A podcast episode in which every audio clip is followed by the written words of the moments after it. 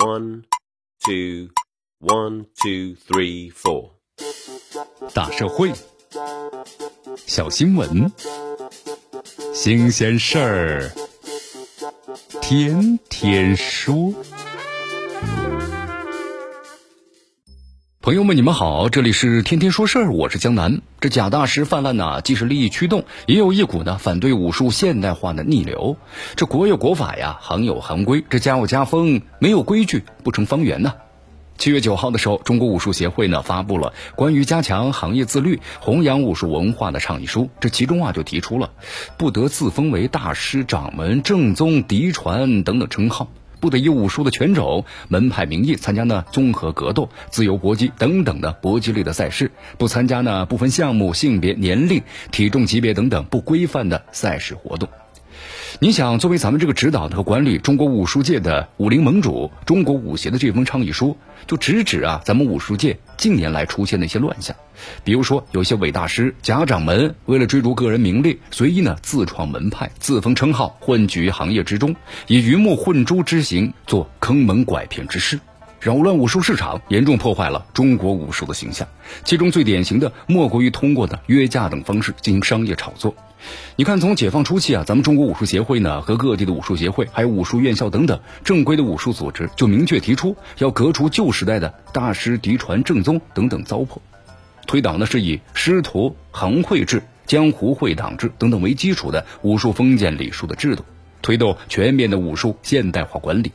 到了一九七八年的时候，各地武术协会啊恢复了活动之后，全国武术界又以各地的武协为核心，组织了全国对武术文献还有呢拳种的整理传承，通过训练专业武术队伍、管理群众武术组织、举办对外交流和赛事活动，大力的推进武术的改革，拉近了中国武术和世界武术格斗运动的距离。这大师嫡传呐、正宗等等旧词，在很长段时间里那是销声匿迹了。但是近十年来的话，由于武术市场呢逐渐开放和国家大力的扶持了优秀传统武术政策的利好，本来是用来活跃的武术行业的政策就被不法的不会武功的投机分子冒充为武术大师，用来炒作魔力。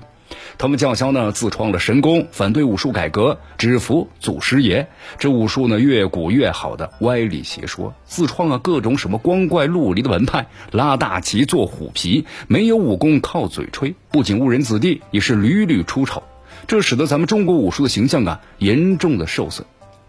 在二零一七年之后呢，一些武术假大师的这个卖丑赚流量的江湖把戏，更是激起了全国武术人的反感。无论行业内外，你看贾大师们那都是众矢之的呀。贾大师泛滥现象的背后，其实暴露的就是近十几年来武术行业的规范疏漏，甚至是一股呢反对国家武术改革、反对武术现代化的逆流。这行业监管呐不规范，导致呢不懂武功、没有武术段位。执教资格的假大师招摇撞骗，受损的是武术的形象、消费者的利益，更损害了那些真正讲技术、老老实实的教学和习武的武术的从业者的利益。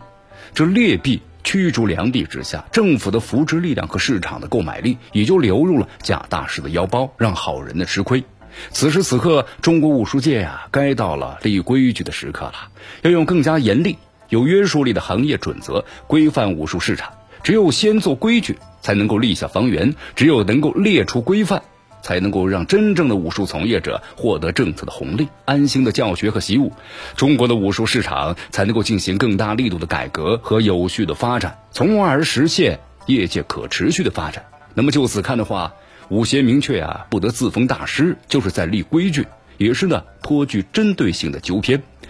在此也期望啊，那些假大师的路子是越走越窄，约架导流的把戏。也早点下台吧。这里是天天说事儿，我是江南，咱们明天见。